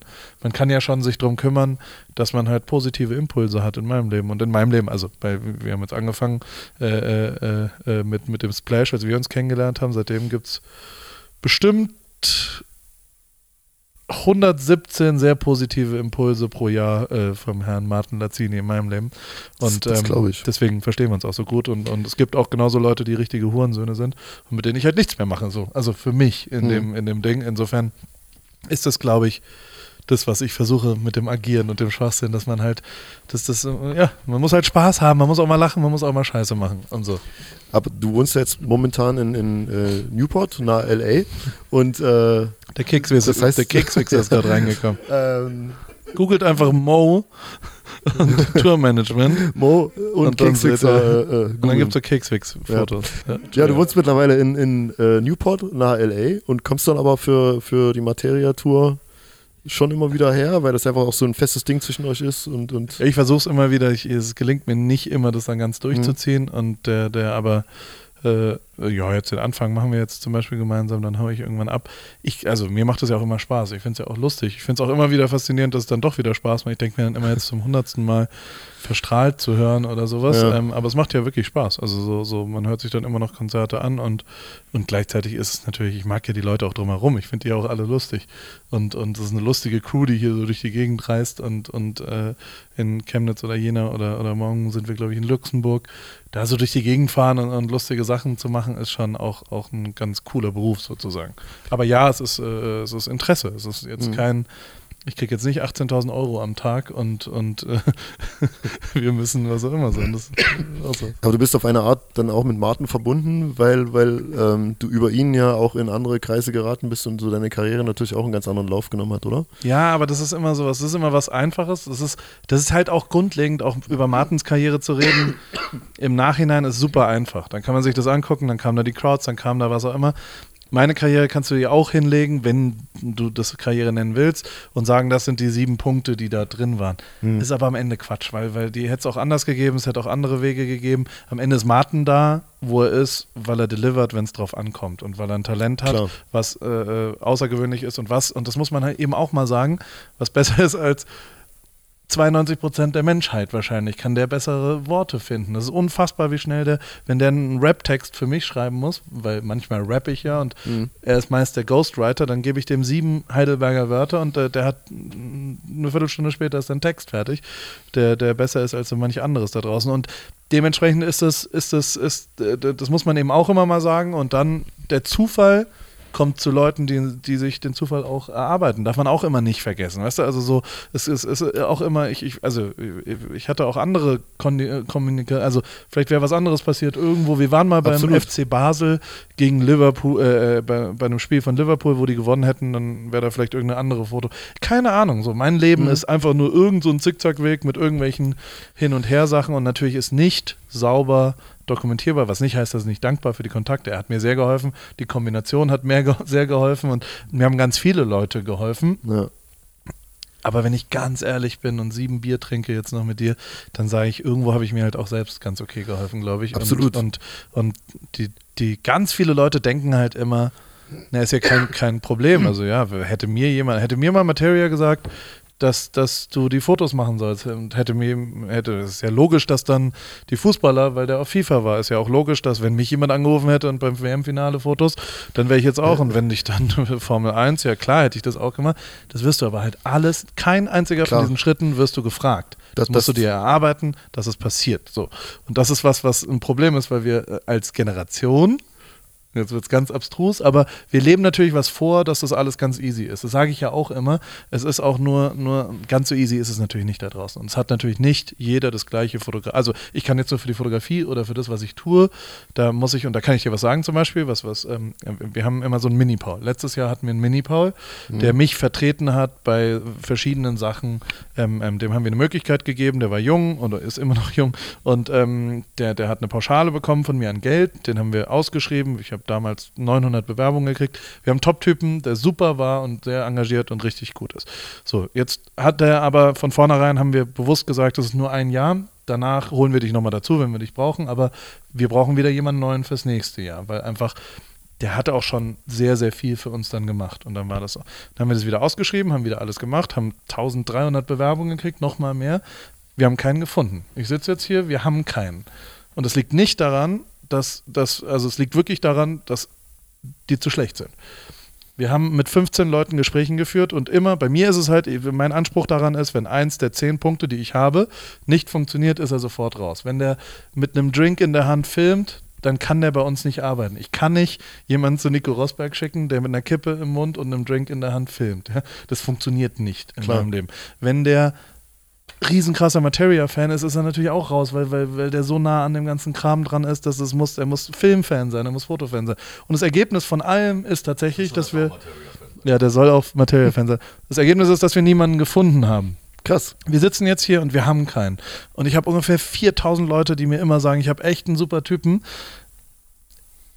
Und immer war er es nicht. Also irgendwas war immer so, dass es, dass es nicht so ist. Das heißt nicht, Und das ist eine grundlegende Sache. Also, dass du jemanden und, und, und das sind alles, da sind ganz tolle Filme dabei. Da sind super Leute, mit denen man ein Musikvideo machen kann. Da gibt es auch ganz viele, mit denen man zehn Tage gemeinsam verbringen kann und sagen kann, das ist alles gut. Aber für diese Konstellation, dass man ein Jahr lang zusammen vielleicht auch mal sich austauscht, vielleicht sich mal befruchtet, auch mal sagt, ey, mach doch mal das und das und komm, geh doch mal dort und dort hin und wir, wir versuchen mal aus der nächsten Tour was anderes zu machen, eine andere Aussage, ne, was auch immer waren sie sich alle auch zu schade teilweise und war es eben, das Material ist nicht gut genug, so dumm wie es klingt. Wir haben niemanden gefunden, der unseren Ansprüchen gerecht wurde und das finde ich absurd, weil ich habe den eine Milliardefachen Vorsprung allen anderen Leuten gegenüber in Deutschland jetzt. Also mhm. das, das bei mir bewerben sich die zehn, also unfassbar viele Leute.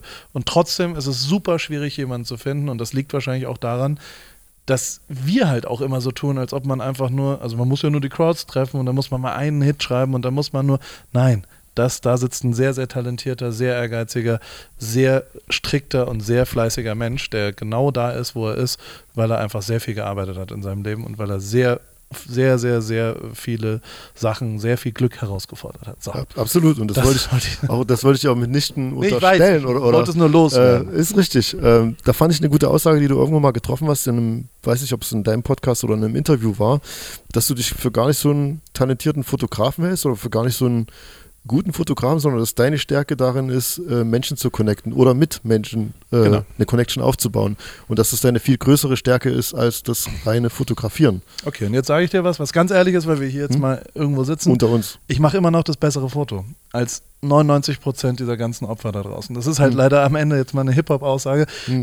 natürlich rede ich davon, ja. dass ich nicht gut fotografieren kann, aber ich deliver ja jedes Mal immer noch ein Foto, was ich habe gestern 15 Fotos gemacht, die besser sind als so manch Live-Foto, weil, weil irgendwas kann ich dann doch es ist nur einfacher zu sagen, ja, ist kein Wunder, dass er halt da ist, weil Polly ihn anruft. Mhm. Ja, aber dann deliver halt. Dann mach halt auch mal ein gescheites Foto von Polly. Dann mach auch mal was anderes. Und also wir tauschen uns da. Martin ist ein sehr visueller Mensch und, und das ist, da gibt es ein paar Vorgänge, wo man sich echt immer fragt, warum gibt es einfach nicht, es ist ja eine absolute Größe. Es gibt ja ein geiles Foto oder kein geiles Foto. Punkt. Da hört schon ja. auf. Also da muss auch gar niemand sagen, dafür, dass du da hinkommst oder dafür, dass du keine richtige Kamera. Nein, mhm. es ist einfach nur ein geiles Foto. So. Ich habe 500 Fotos von seinem iPhone gesehen die tausendmal geiler sind als so manch anderer da draußen so. Weil man einfach sich Mühe geben kann und, und, und das ist ja eine absolute Größe. Ein gutes Foto funktioniert als gutes Foto. Und das ist am Ende natürlich, also natürlich sage ich, ich bin, es gibt 10.000 Leute, die sehr viel besser fotografieren als ich und sehr viel weniger erfolgreich sind. Weil ich das Glück hatte, dass teilweise dieses Connecten mir geholfen hat, weil teilweise das, was ich aktuell tue, mehr gefragt ist als, als jemand, der ein ganz, ganz tolles Bild macht. Es ist viel, viel wichtiger, dass jemand okay dabei ist, der, der dann auch ein okayes Bild liefert. Aber trotzdem habe ich auch echt ganz schön viele okaye Fotos in meinem Leben gemacht und ganz oft delivered an Orten, wo niemand anderes mehr delivered hat. Muss man halt leider auch so arrogant und asozial, wie ich jetzt hier bin, mit dem Bart darf ich das ja wohl mal sagen. Ja, aber, aber, auf jeden Fall äh, in einer Wrestler-Attitüde äh, seinesgleichen. Ja. Finde ich gut. Nee, das ist ja auch, das ist ja auch wirklich so, was du auch gesagt hast, auch Martin. Äh, man kann durch alle möglichen Kontakte vielleicht da und da hinkommen, aber am Ende des Tages geht es natürlich nur um das, was du kannst und um eben, wie du es so schön gesagt hast, zu delivern. Und das äh, offenbar könnt ihr beide das. Siehst du das auch so bei dir, Martin? Kannst du auch delivern? Ja, auf jeden Fall. Nee, äh, da hat das äh, absolut recht. Also klar, wir ähm, das, was er gesagt hat, das stimmt. Also das Wichtige ist das Arbeiten. Wir ackern halt dafür, mhm. ne? Oder für den, für den Erfolg oder für das gute Ding, das leicht aussehen lassen. Hinter etwas leicht aussehen lassen steckt, steckt oft ein sehr schwieriger, anstrengender Weg und ähm, Du musst also, wir versuchen es halt leicht aussehen zu lassen, weil es uns am meisten Spaß macht, die Leichtigkeit rüberzubringen und nicht das Verkrampfte rüberzubringen. Aber es ist schon oft sehr, sehr anstrengend und sehr, sehr krass und sehr, sehr doll. Und wir sind ja auch so, dass wir auch dann ehrlich sind. Das ist ja auch zum Beispiel unsere Freundschaft. Also wir sind beste Freunde, wir sind nicht irgendwelche mhm. Kumpels oder so.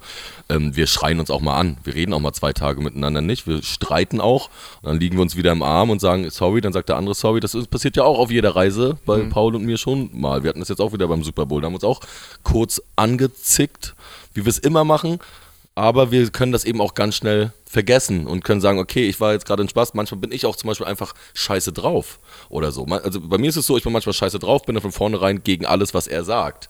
Er hat das Problem, er ist manchmal zu arrogant.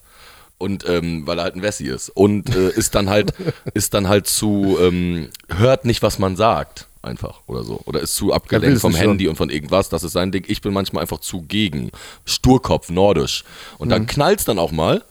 Und äh, das ist, glaube ich, aber auch total wichtig, ne, wo man dann merkt, okay, wo man ist und wie man den anderen zu nehmen hat. Und wir haben halt, wie gesagt, so viele Länder auch gesehen, so viele Reisen gemacht. Wir haben so viele, in so vielen schlechten Zimmern in irgendwelchen Autos übernachtet, äh, in irgendwelchen kalten oder heißen Orten zusammen verbracht. Das schweißt ja auch zusammen. Und das schweißt ja auch die Meinung zusammen. Und das schweißt auch den Hate zusammen, den wir auch entwickeln gegen viele andere. Hate das gegen ist, andere oder gegen ja, euch? gegen, äh, weil man es einfach wack findet. So, das ist tatsächlich ein großes Ding. Man muss es auch ganz klar sagen, dass viele Leute sich hart überschätzen oder denken, dass sie was Krasses können und so. Und sie sind einfach wack. Sie sind halt, sie performen halt nicht auf ganz vielen Ebenen. Ganz viele Rapper sind einfach wack, sind einfach scheiße. So, und das muss man einfach so sagen. Genau wie ganz viele Leute ähm, auch aus der Fotobranche einfache komplette Zivilopfer sind. Die können einfach nicht. Du kannst die Leute nicht in so eine Band. Kann der das geilste Foto der Welt machen, wenn der Typ dich nervt, wenn er bei dir am Tisch sitzt. Wenn er mit dir unterwegs ist, bist du eine große Familie. Und wenn der Typ allen auf den Sack geht und eine Arroganz oder nur Scheiße labert oder so, gerade bei so Jungs, also wir haben das jetzt auch wieder gestern gemerkt zum Beispiel, gerade bei so Jungs zwischen so gefühlt 19 und 24, hast du ganz, also entweder richtig coole Boys bei, die cool sind, oder auch so ganz viele Arschlöcher, so, die so ganz immer irgendwas dazu sagen wollen. Zu jedem Thema immer irgendwas sagen wollen und so. Und die das nicht so richtig filtern können. Das Inwiefern Arschlöcher, indem sie sich äh, überschätzen? ja, oder einfach so- Scheiße erzählen, einfach nur Scheiße erzählen. Das ist so dieser, hat nichts mit dem jeweiligen Menschen zu tun, sondern ist so ein Jungs-Ding, so dieses Endorphin-Jungs sind auch noch, die wachsen dann noch so und sind wie so Bullen, die so mit den, mit den, mit den Hufen scharren. Weißt du, so sind die halt. Ja. So. Und da sind Mädchen zum Beispiel viel cooler. Die sind so viel relaxter, sind ja auch immer den Jungs immer so einen Schritt voraus. So. Die sind einfach okay, mit denen kann man dann ganz normal reden, mit Jungs oft nicht. Wenn, dann sind sie meistens richtig cool.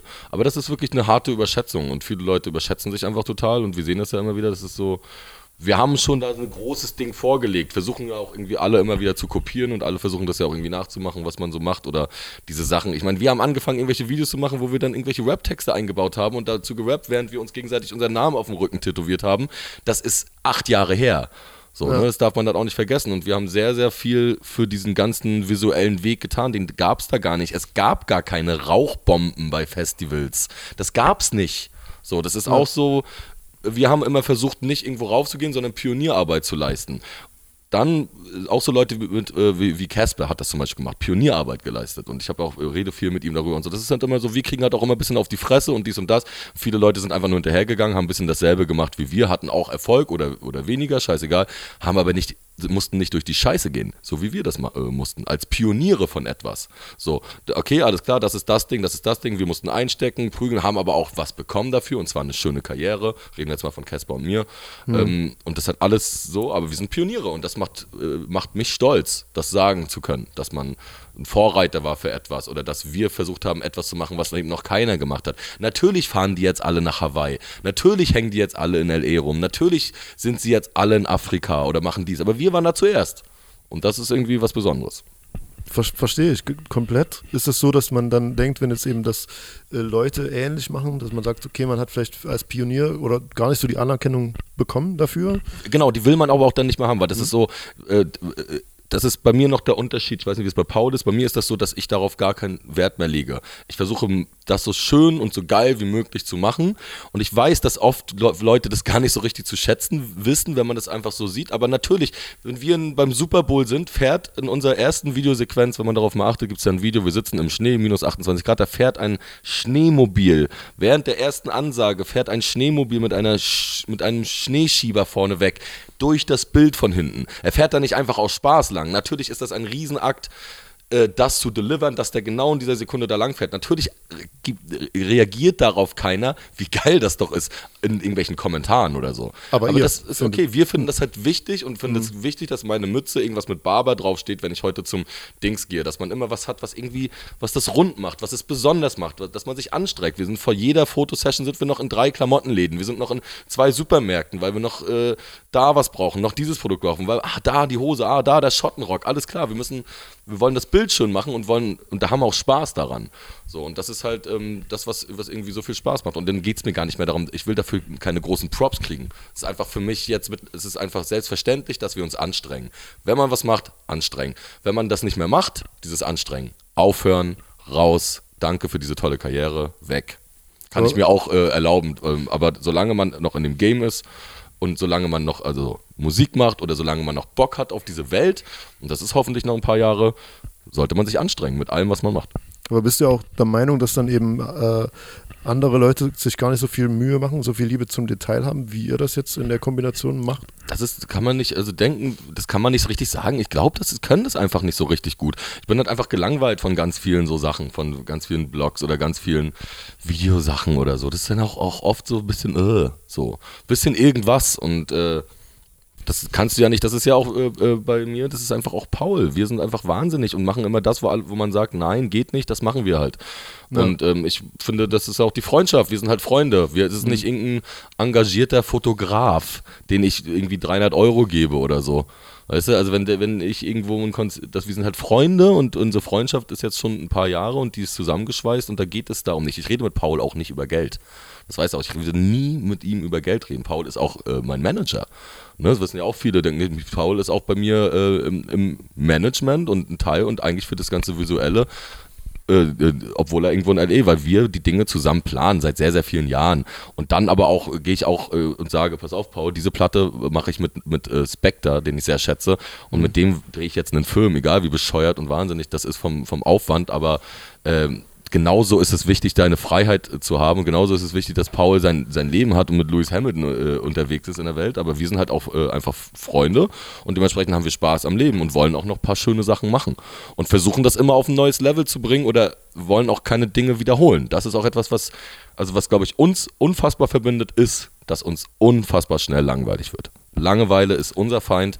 Dagegen arbeiten wir und der blonde Hulk Hogan Bart wie jetzt musste Ja. das sein. Ein einfacher Bart wäre es nicht. Es darf nie langweilig Ich wollte, werden. ich wollte es muss sagen, immer krass das sieht man an euren Frisuren, dass es einfach nicht langweilig werden darf. Langeweile ist unser großer Ja. Feind tatsächlich. Also ich, ich überlege mir dann, würdest du das selber machen, dich da hinsetzen und ihren Irokese schneiden? Ich wäre wahrscheinlich viel zu eitel dafür und dann gleichzeitig denkt man, okay, aber du hast dann was, ah, weißt du noch damals in Kenwins, also dass wir den Iro geschnitten haben oder die, du den Hulk Hogan Bart äh, hattest, man schafft halt Erinnerungen, die Genau, ich muss die ganze Zeit, während wir reden, die ganze Zeit immer an die, an die kleine Ratte, die wir damals gekauft haben, denken, komischerweise. Einfach nur, weil man vom Splash redet. Ah, die kleine Ratte, die damals vom Splash war. Bino. Nee, Paul Pack hieß sie ja. Aber es war eine Albino-Ratte. Paul Pack. Komischerweise war das irgendwie total geil. Und man denkt dann irgendwie Sachen, man holt sich ja in Erinnerung. Und das ist ja auch, wenn du über Erinnerungen, also wir versuchen gar nicht in der Vergangenheit zu leben oder irgendwas auch, wir sind ja so krass und das und so. Es gibt immer mal Geschichten, aber wir leben schon in was kommt als nächstes Modus, was auch am schönsten ist. Aber wenn man dann mal Revue passieren lässt, sind oft diese Geschichten im Kopf. Die Reisen, die verrückten Leute, die man kennenlernt. Ich bin eher so mit den Tieren, Paul ist eher mit den Menschen so. Wir, da ist unser großer Streitpunkt oft. Ich feiere irgendwie einen Tiger mehr, er feiert irgendwie einen chilenischen Rallye-Fahrer. Und ähm, das ist halt gut. Und das sind die Bilder, die Sachen, die einen wahrscheinlich dann auch, auch wenn man dann irgendwann stirbt, auf so einem Sterbebett liegt und dann rumkommt und sagt, okay, das war alles schon ziemlich geil. Sch- Schaffst du das, ähm, weil du auch gesagt hast, du bist auch ein bisschen genervt von der Generation, von den Jüngeren. Gleichzeitig gibst du dich unheimlich viel mit den Leuten ab. Du, du suchst quasi selber das, das, das ähm, nicht Bad in der Menge, aber du äh, unternimmst ja auf, auf der Tour immer ganz viel. Ich weiß, auf den ganzen Splash-Festivals hast du teilweise gezeltet, du warst immer irgendwie im Publikum. Ähm, schaffst du das, weil du eben so einen Ausgleich hast, wenn du jetzt in, in, an der Ostseeküste chillst und angelst? Oder geht dir das so manchmal auch auf den Sack, wenn du so ähm, mit vielen Leuten umgeben bist und das dann so ein bisschen, bisschen so misanthropisch oder? Nee, das ist ja also in Konzertsituationen und so ist das alles geil. Also äh, jeder Mensch ist, glaube ich, auch mal schlecht drauf oder mal oder besser drauf. Äh, ich, wir sind auf einem Konzert, wir machen ein Konzert und da ist es eine große Verbrüderung. Und das ist jetzt nicht, mir gehen jetzt nicht die jüngeren Leute auf den Sack. Ich bin Hip-Hopper Nee. und ich bin mich, für mich immer den jüngeren Leuten zugezogen und nicht den älteren Leuten. Ich, ganz klar, äh, Hip-Hop ist für mich eine, eine, ist eine jugendkulturelle Richtung und ich denke immer für die Jugend. Wenn die Jugend ähm, Wörter erfindet, die wahnsinnig sind, dann finde ich das in erster Linie cool und nicht scheiße, weil ich die Jugend mag. Aber ich muss nicht alle Scheiße mitgehen und ich muss irgendwelchen tausend Leuten, die irgendwas, ich muss nicht irgendwie einen Ami-Song nehmen und den auf Deutsch übersetzen. Da gibt es von mir einfach keinen Respekt. Es gibt Respekt für selber machen, es gibt Respekt für eigene Kreation und das haben ja auch viele. Also ich fühle mich schon immer eher bei den jungen Leuten und hänge auch viel mit jüngeren Leuten ab, was das angeht und quatsch mit denen als jetzt mit älteren Leuten, weil ältere oft nerven. Ist einfach so. Nerven mich zehnmal mehr als die Jungen, obwohl alle sagen, okay, die Jungen würden nerven.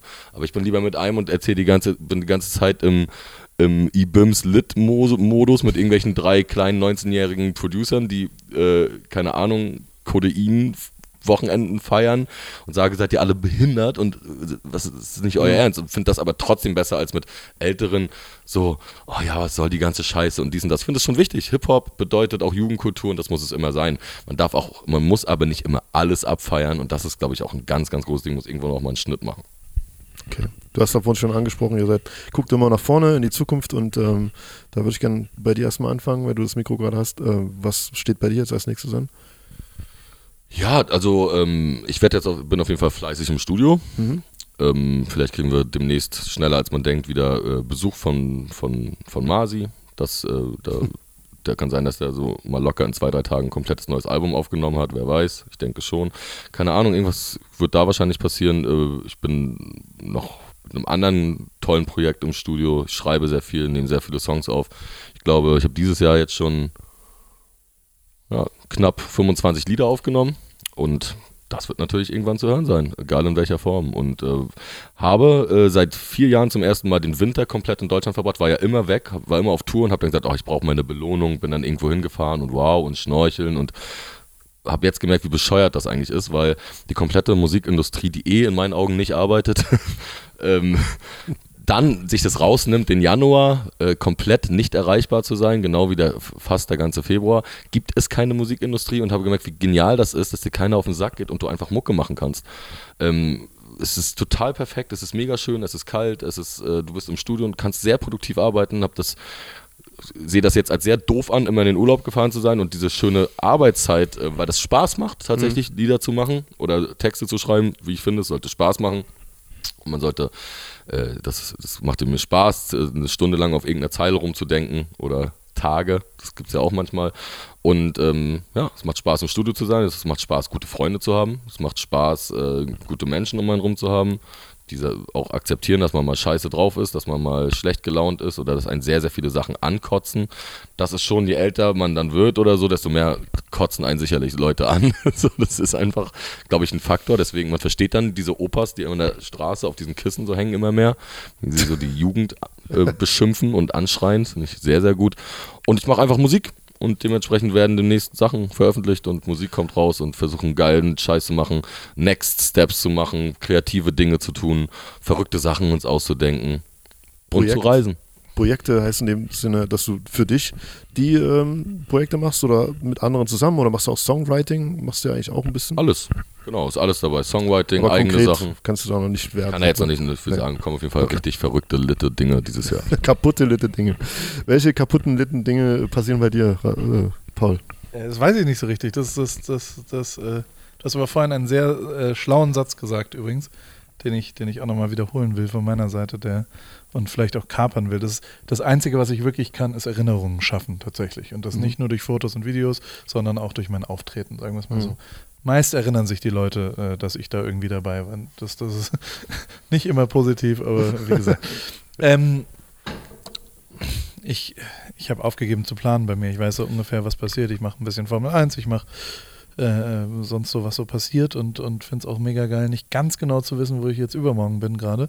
Und ähm, die, die, die, ich hatte ja das wunderbare Glück, dass, dass das Allergeilste an meinem Job die Abwechslung auch ist. Also so dumm wie es klingt, das ist jetzt was, was Martin nicht gern hört, aber der ist ja jetzt 18 Tage auf Tour oder sowas. Ich äh, bin dann nach zwei Tagen auch mal woanders wieder. Weil natürlich wird es nach 14 Tagen dann irgendwann mal ein ganz klein bisschen, vielleicht einen Vormittag mal eine halbe Stunde langweilig. Das ist ja das Geile an meinem Beruf, dass da so, so, so eine Abwechslung eben auch dabei ist und, Mhm. und dass ich auch teilweise in Leben reingehe und wieder rausgehe.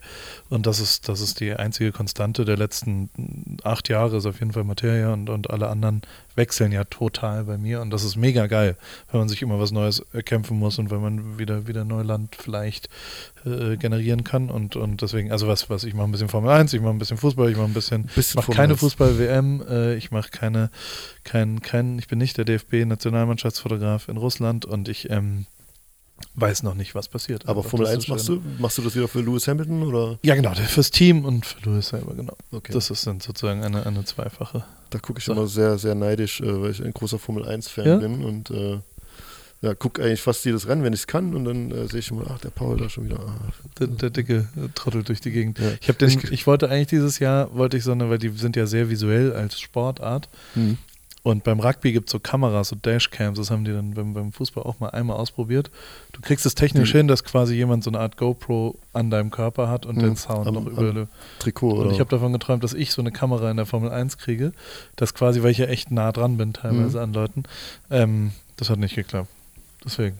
Schade. Ganz viele Sachen klappen ja Mhm. nicht. Also so, ich, ich kassiere für den Job, in den ich tue, kassiere ich 80% Absagen oder sowas. Das Schöne ist, dass halt so viele Leute fragen, dass immer noch irgendwas übrig bleibt. Aber Mhm. das sieht ja immer so aus, als ob ich einfach nur durch die Welt reise, nur geile Jobs mache. Das ähm, ähm, stimmt ja überhaupt nicht. Sondern ganz viel klappt halt einfach auch da nicht. macht ihr es eben wieder so einfach. Also man, man, die Ja. Leute bekommen das Gefühl, es ist sehr einfach, aber man bekommt halt eben vielleicht auch die ganzen Absagen oder die, die Sache, die du, die Sachen, die du nicht machen kannst oder wo du mal ein Ja. Nein bekommen hast, die bekommen halt nicht mit. Ja, überhaupt Aber- nicht. Da redet man ja nicht drüber. Ähm, dann eine Frage noch, wenn du gerade auch hier sitzt, äh, wann gibt es einen neuen Podcast mit Joko? Seid ihr da?